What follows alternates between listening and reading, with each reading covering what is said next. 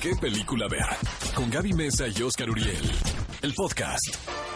Estamos de regreso en el mejor programa de cine en la radio llamado ¿Qué película Es el ver? mejor programa, El amigos. uno. Confírmenlo en redes sociales. Llegado el momento de que les contemos cuáles son los estrenos que llegan a Cinépolis este fin de semana. Obviamente es la cuarta entrega de Toy Story 4. Y es que al final las primeras críticas que recibió esta película fueron impecables, pero lo que hace diferente a esta película y lo que más ha llamado la atención es la incorporación de un nuevo personaje que se llama Forky, que básicamente consiste en un tenedor cuchara, de esos que nadie usa, y justamente pues este personaje es hecho de la basura por una niña y él siente todo el tiempo que es una basura, quiere regresar a la basura, pero Woody, que ya tiene experiencia en saber cómo un juguete puede cambiar la vida de un pequeño, de un niño, pues intenta hacerlo recapacitar. Y eso deja una enseñanza muy bonita para toda la familia. Ya les dijimos, las críticas han sido sensacionales. Ahora sí sería supuestamente la última Estoy seguro que ya muchos de las personas que nos escuchan en este momento la vieron Ya ayer. la vieron ayer, en medianoche. Oscar, te invito yo y yo invito a las... Tenemos unas nuevas palomitas en Cinépolis. ¿Cuáles, eh? Palomitas con Doritos Nacho. Por favor, no me digas eso, caray. Amigos, una exclusiva más de qué película ver. Mi queridísima Gaby Mesa con Z fue nada más y nada menos que a los estudios Pixar a San. Francisco, California. Ella platicó con los productores y director de Toy Story 4. Vamos a escuchar qué le contaron. Yo soy tu amigo fiel. Es un verdadero gusto estar con ustedes. Muchas gracias por el tiempo. Me gustaría saber, estas películas han hablado a muchísimas generaciones. Con esta cuarta entrega, ¿cómo encuentran el balance de mantener la esencia a estas generaciones que crecieron con Toy Story y cautivar a nuevas? I love that you grew up with Toy Story. I worked on the first one. Amo que hayas crecido con Toy Story. Trabajé en la primera y mucha gente de nuestro equipo nos dijeron como tú, que crecieron viendo Toy Story 1 y ahora esta es la primera película en la que ha trabajado. Nosotros en cada película tratamos de aportarle algo nuevo, que exista en la nostalgia de Toy Story, pero que se lleve en un lugar diferente. Creo que esto es el balance entre nuevos personajes, nuevas aventuras, llevándose a cabo en diferentes locaciones. Pero que siga siendo Buzz y Goody, que siga siendo Rex. Siempre tratamos de hacer películas para todos. No pensamos en solo los que vieron las otras podrán disfrutar estas. Esta es una, pero también es la continuación de las viejas historias. ¿Nos pueden contar cómo se vivía en Pixar antes del estreno de Toy Story y después de ella? It was so different. I mean, the, the- what you see now, obviously, was. Era was tan diferente, lo que ves ahora obviamente no era nada como esto. Era pequeño, 150 personas aquí. Tal vez yo llegué en el último año de Toy Story y tenía este presentimiento de parte del laboratorio. Estudio de animación, casi como una banda de punk rock, todos hacían su trabajo por primera vez. Nadie sabía lo que realmente estaba haciendo, pero lo hacían. Y cuando llegó esta película, se sintió como una fiesta sorpresa para el mundo. Todos teníamos ese presentimiento. Yo tenía ese presentimiento de estar haciendo algo muy importante, algo diferente. Pero cuando todos estaban tan cerca de ello, cuando salió, todos se sintieron muy orgullosos. Normalmente ahora en redes sociales nosotros nos enteramos de los nuevos estrenos que planea Pixar, pero ustedes cómo los deciden, cómo es que platican con el equipo para finalmente saber qué película van a estrenar. Eso fue como el lanzamiento. Es parte de lo que estamos anunciando, porque estas películas se tardan mucho en hacer. La nuestra nos tomó cinco años en hacerse, así que tenemos todas las demás alineadas. Las tenemos como en la incubadora. Cada película de Pixar tiene diferentes retos. La primera era la animación, la segunda cómo mantener la esencia, la tercera un buen cierre. ¿Cuáles serán los retos más grandes con esta cuarta película? Por ejemplo, uno de los grandes retos de esta fue la tienda de antigüedades, la historia. Hay gran parte de la película que se lleva a cabo ahí. Tiene más de 10.000 objetos en la tienda y cada una de ellas tenía que parecer estar hecha a mano, por un artista, para que pareciera que está puesto ahí naturalmente.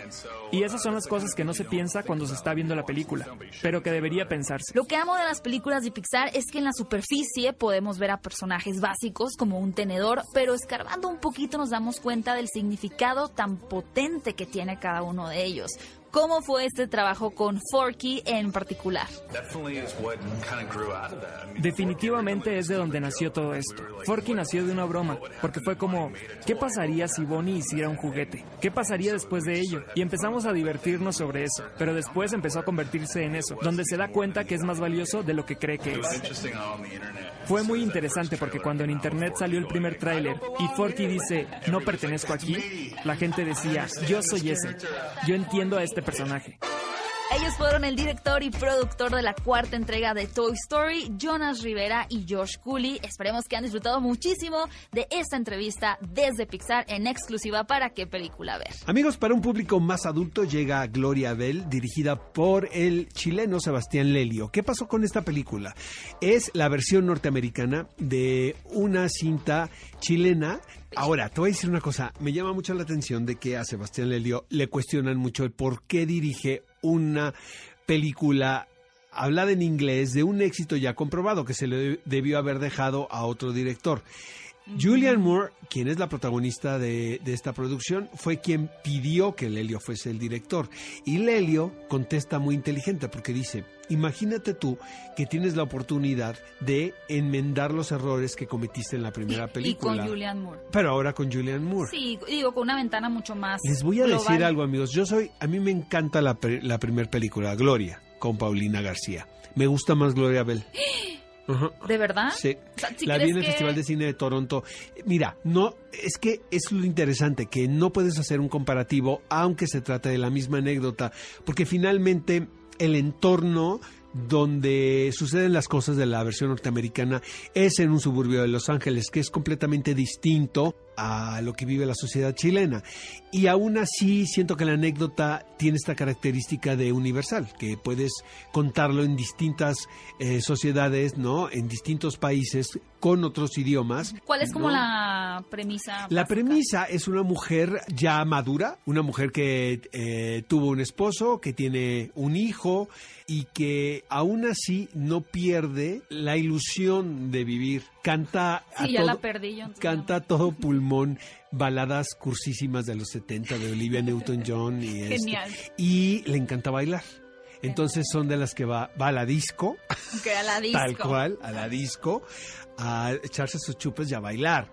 Y con la esperanza pues de conocer a alguien. ¿No? Entonces Ah, qué en esta película, película. es John Turturro quien interpreta al posible galán O no de Gloria Bell. Váyanla a ver, la verdad les va a gustar muchísimo. Suena fascinante. Otra película que también Oscar ya me contó es una que está basada en hechos reales, unos acontecimientos que tuvieron lugar en el 2008 en un hotel en donde una serie de huéspedes vivieron un atentado terrorista. La película se titula Hotel Mumbai, el atentado. Así es, amigos. Eh, peliculón Ah, loco ¿sí? Hotel Mumbai. Lo que tiene que ver con, eh, con esta película, creo yo, el discurso es que en un momento de crisis como la que se vivió en este atentado terrorista en este hotel, se convergen pues todas las clases sociales y claro. todos los tipos de personas. Por ejemplo, es- aquí obviamente pues es muy claro porque se trata de un hotel.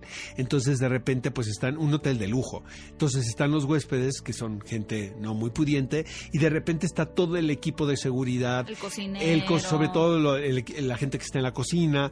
En este caso, Dev Patel es un empleado de la cocina al cual es muy chistoso porque parece que todo fue real. Se le olvidan sus zapatos. Entonces le prestan unos zapatos que le quedan muy apretados. Entonces imagínate todo lo que sucede Junto con junto junto junto con esta situación un poquito lamentable Sí. de que te sientes que te está molestando todo el tiempo no el eh, y finalmente qué haces para sobrevivir no En Como una, ruptura situación. de clases sociales, ¿no? Ya no hay Totalmente. distinción. viendo todos buscar una salida para poder sobrevivir o de perdida que se salve tu familia o tus seres amados. No voy a contar más porque voy a spoilerearles seguramente algo, pero Hotel Mumbai es una muy buena recomendación. No se la pueden perder. Y para aquellos que disfrutan más el cine de terror o con tintes terroríficos, llega una película dirigida por Scott Spear titulada Ecos Mortales. De hecho, está basada en una obra llamada Rompe mi corazón mil veces de Daniel Waters. Y nos sitúa en una ciudad en donde aparentemente hubo una especie también como de caos, de atentado que eliminó a gran parte de la población, por lo cual ha dejado secuelas en las personas que viven ahí, ha dejado rastros y demás. Pero no solamente rastros en la memoria, sino que literalmente hay personas que tienen la sensibilidad de poder percibir a estos espíritus o a estos eh, fantasmas que quedaron rondando después de esta situación. Por lo cual tenemos, por supuesto, a una protagonista que comienza con la ingenuidad y la atracción a entender estos fenómenos paranormales pero pues meterse y abrir la puerta a ese tipo de situaciones nunca nos lleva a un buen lugar. Esta chica estaba protagonizada por Bella Thorne y básicamente tendremos una historia de fantasmas, pero también con unos tintes ahí medio de thriller, de investigación. Así que si esas opciones son sus favoritas, pues Ecos Mortales es su opción. Y les recuerdo que hay dos películas que son muy esperadas, de las cuales ya pueden comprar los boletos en preventa en Cinépolis, y son Anabel 3, viene a casa. ¿Quieres ver Anabel 3 viene a casa? ¿Sabes que llega Pues Anabel? es puro morbo, ya sí pero a regresa ver. con los Lorraine. O sea, ¿cómo vuelves a meter a la muñeca ahí? Digo, aunque le pongas la seguridad que, que tengas y... Pues es que les gusta sufrir. Es Exactamente. como volver a meter a Alex a tu casa, o sea. Pero ¿cómo, ¿qué? me, ¿cómo invitas a Anabel otra vez a tu casa? Pues es ¿No? que de todas maneras iba a encontrar una manera de entrar. Bueno, Y la otra... sus boletos ya, amigos. Sí, la otra, por supuesto, es Spider-Man, lejos de casa, la película que daría, ahora sí, cierre a la fase 3 del universo cinematográfico de Marvel. Si ustedes quieren saber antes que nadie qué va a suceder en las aventuras arácnidas de Peter Parker, vayan y compren en este momento a la preventa de Cinépolis sus boletos para Anal 3 y Spider-Man, lejos de casa. Ve a Cinépolis y utiliza el hashtag qué película ver. Escúchanos en vivo todos los sábados a las 10 de la mañana en Exa FM 104.9.